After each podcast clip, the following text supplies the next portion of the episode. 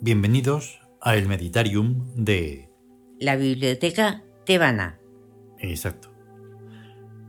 Volvemos con la segunda parte del capítulo que estábamos con el Códice Tebas de el lenguaje... La voz del viento. La voz del viento. Claro, es que digo lenguaje porque como también está hablando de, de diferentes formas de entender las cosas, vamos, de hecho únicamente estamos hablando de aquello que nos está diciendo algo, pero que no hay manera de, de, comprenderlo. Porque está ahí, está ahí, está ahí, está ahí. Sí. Pero dices, ya, pero ¿y qué? Si estoy empantanado aquí en, en, esta, en este agujero, yo no, ¿qué quieres que haga? O sea, si fuera más o menos todo a la par como lo estás haciendo tú, o sea, uno se desvive para hacer esto, por ejemplo que salga bien, que no sé qué. Y no ocurre absolutamente nada, no hay una respuesta. Nuestra respuesta al, al, misterio es hacer esto. Sí. Así que el misterio no puede decir, que estoy aquí y no hay respuesta. Sí, nosotros somos la respuesta. Sí. Pero nosotros, a lo que estamos haciendo, no hay respuesta. Y si la hay, es como una especie de locura que no, no, no se comprende. Dices, pero si yo te estoy diciendo 2 más 2 y tú me dices 30, ni siquiera flor o cielo, que eso sería más... Más coherente. Más coherente, pero si es 30, pues no. 2 y 2 no son 30. Ah. Ni en la matemática más loca. Ay. Entonces, ahí hay algo que aunque este texto, para mí, sea absolutamente total. Sí, es totalmente Vale, yo tengo la respuesta, yo tengo el rayo, yo tengo la leche en bote. Pero debe haber algo muy subnormal en mí que no, no da. Y eso me... Es una frustración total y absoluta. Ya, es que parece, por ejemplo, parece un poco si fuera como si fuera conformismo. Decir, bueno, mm. pues ya la habrá. Sí. Y es un poco como conformismo, mm. porque la acción debe o sea, debe haber respuestas a la acción. Siempre, porque siempre una a cualquier cosa que ocurra, uno tiene que mm, ponerse en acción. Ya no solo decir o no, eh, ponerse en ello. Eso, tiene que haber reacción. Hmm. Entonces, ahora vamos a ver esto y luego seguimos.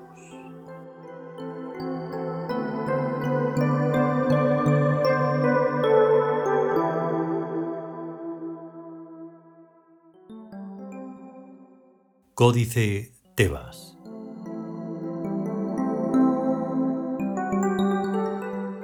La voz del viento. Segunda parte.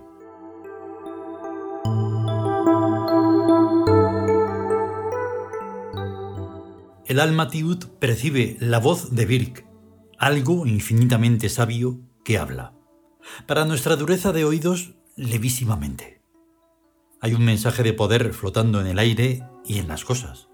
El hacedor de imperios nos está hablando. Su código es perfecto. Lo que deja mucho que desear es nuestra actual capacidad de interpretación. Y es por tanto en esta donde debemos operar. Neuronas, despertad. Atended esos levísimos sonidos, levísimos perfiles, levísimos matices.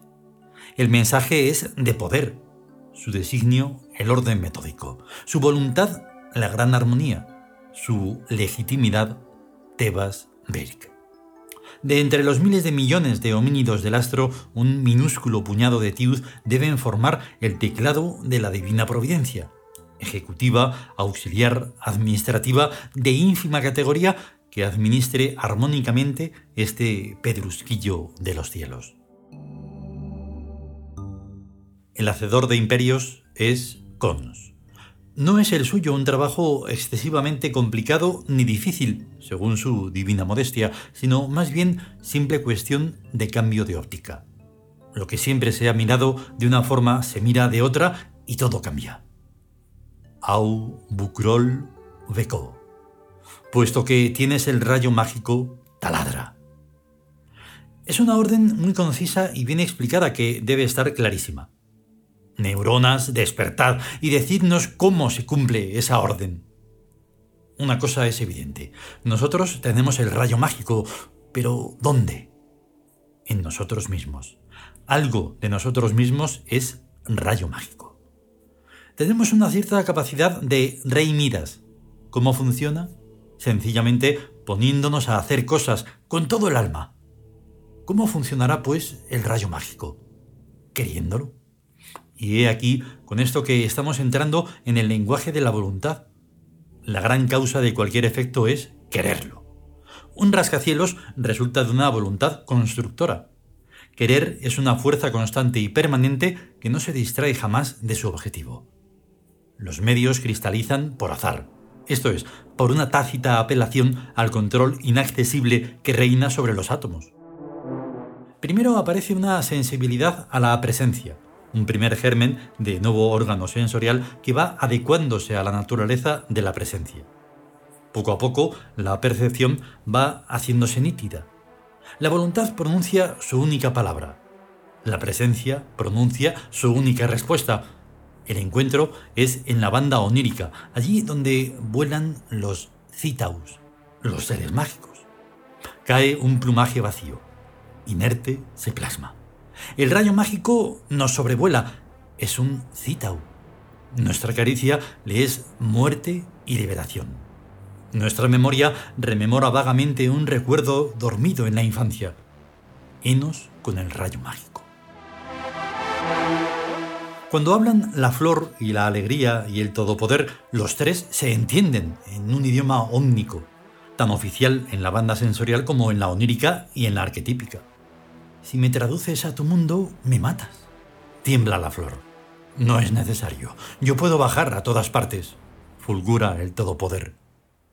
Lo que he dicho con el palabreo del román paladino viene remotamente a ser algo así como que la mente puede desenvolverse en las tres bandas, embutiéndose en la forma estructurada correspondiente a cada una. O adiós muy buenas. Culturéticamente hablando, esto es animismo, atribución de conciencia, según su propia naturaleza específica. A todo. Un árbol puede hablar con una nube y con un empleado de banco, dialogando los tres entre sí.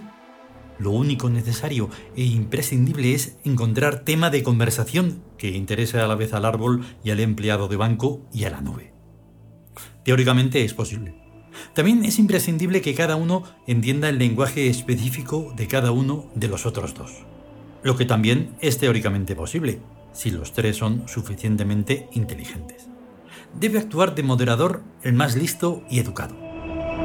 Cada dios arquetípico ha creado el mundo a su manera, y por eso un mundo es en realidad una multiplicidad de mundos interpenetrados, independientes e interdependientes, estancos y a la vez nexados por pasos de comunicación. Epta es el creador mediante la palabra, su palabra es el trueno cósmico, no el hipotético Big Bang. Toda la escala vibratoria, desde hasta, el sordo total no percibe el sonido, el ciego total no percibe la luz, pero ello no impide que la luz y el sonido existan, y existan, pues, el lenguaje articulado y el lenguaje mímico. Para el incipiente total no existe el sabor, para el inolfativo total no existe el olor. Para el intáctil total no existe el tacto de las cosas. Para el in-inteligente total no existe algo que entender. Para el in-wacetiano total no existe el wacet. Pero nada de eso impide que existan datos, signos y lenguajes sabrosos, olorosos, táctiles, inteligibles y wacetianos. El problema de los efímeros es que a ellos esas cosas no les interesan, por eso son efímeros. Como a nosotros los TIUs nos interesan todos los lenguajes de todas clases, independientemente de su velocidad de pronunciación, tenemos que ser eternos. A veces nos morimos, pero volvemos inmediatamente. Un vistazo al paisaje y todos sus árboles, hierbas, rocas, ríos y montañas se ponen a porfía a contarnos sus cosas todos a la vez. ¿Qué me dices? El qué me dices del verbo e es el dónde estoy del verbo a un fino instinto de captación del mensaje y la respuesta adecuada son los dos polos del rayo mágico, el Kroll. Actitud wazetiana, pues, del guerrero del imperio es la alerta permanente del vigía, suave como un gato. Si te fijas bien desde dentro del cráneo, en el centro de la frente tienes una lucecita azul. A veces parpadea. Alerta. Comprueba que esté siempre encendida, aun cuando duermes. No importa que no entiendas lo que tus oídos oyen o lo que tus ojos ven. Refiéreselo todo a tu lucecita azul. Mientras ella no oscile, el mensaje está siendo correctamente captado. Cuando parpadee, sentirás un tenuísimo calambre que te recorre entero. Pon en alerta las demás áreas de tu cerebro y sentidos y estate presto. Lo que hayas de hacer te emergerá de lo hondo.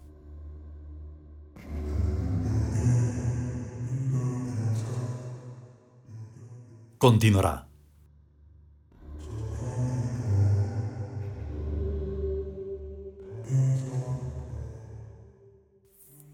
Bueno, pues hasta ahí ha estado esta parte importantísima, sí es importantísima. Lo malo, lo inarmónico, lo que no me gusta, es que no vaya con, con lo que es, como estaba diciendo antes de oírlo. Que no se concatene. Sí. Porque, jolines, pues claro que tenemos el rayo, pero parece que tenemos una cerilla apagada. O sea, una cerilla, además que ya ha sido usada. Pues una cerilla por lo menos haces chas y se enciende. Sí, hace un tan pequeño y enciendes pues el incienso o lo que tengas que encender. Pero si la, si la cerilla está ya usada, dices, ¿me estás tomando el pelo o qué? ¿Esto qué es?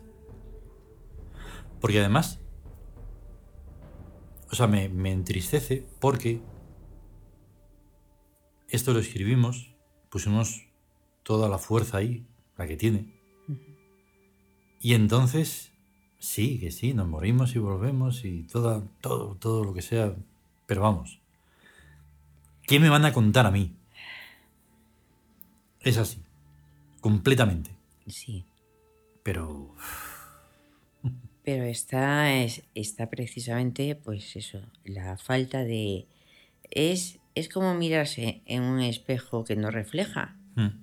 Dices, bueno, yo estoy aquí y, eh, estoy creando, creando, sacando de mi, del abismo del alma. Hmm. Entonces dices, pero eso, ¿no hay un reflejo en ninguna parte? O sea, ese puñado de tiud que habla es un puñado, pero. Sí, sí. Muy, muy, pequeñito, muy pequeño. en, el puñado tienes que abrir la mano y dices, pero espérate que no veo. Ahí va, ah, sí. Ah, es eso. Ahí son dos átomos. Uy, va. Casi los pierdo. Sí. Y entonces dices, vaya. Y entonces, mmm, sí, seguimos como sea, además en silencio, con ruido y con como sea, pero a ver, muchas veces uno dice, pues yo para mí, honestamente, que las fuerzas que sean, se han ido de aquí. Bueno, tenemos el poder de creación. Sí, sí, sí. Pero además a lo bestia. A lo bestia, estamos creando y... Y encima, encima, la respuesta muchas veces, en muchas ocasiones es la locura. Sí. Y dices, vale, tío. Bueno, es que realmente lo que hay por ahí es locura, locura pero tonta.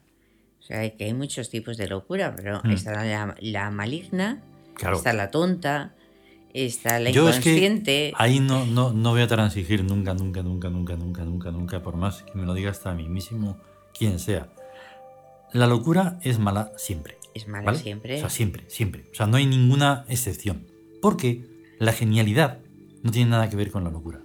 Ahí está. ¿Vale? O sea, la genialidad es algo, es una aptitud y una actitud y una forma en la que lo que se crea, lo que se hace y lo que se dice es genial. Es genial. Vale, poder buscar la palabra y decir lo que significa y todo, pero una genialidad es algo que va, que va hacia arriba, adelante, mm, se brilla, mm, es todo algo armónico. Sí. La locura no. No, la locura es. No, estaba hablando lo que eh, se mm. entiende por loco, lo que entienden por locura, o sea, salirse de la normalidad. Mm.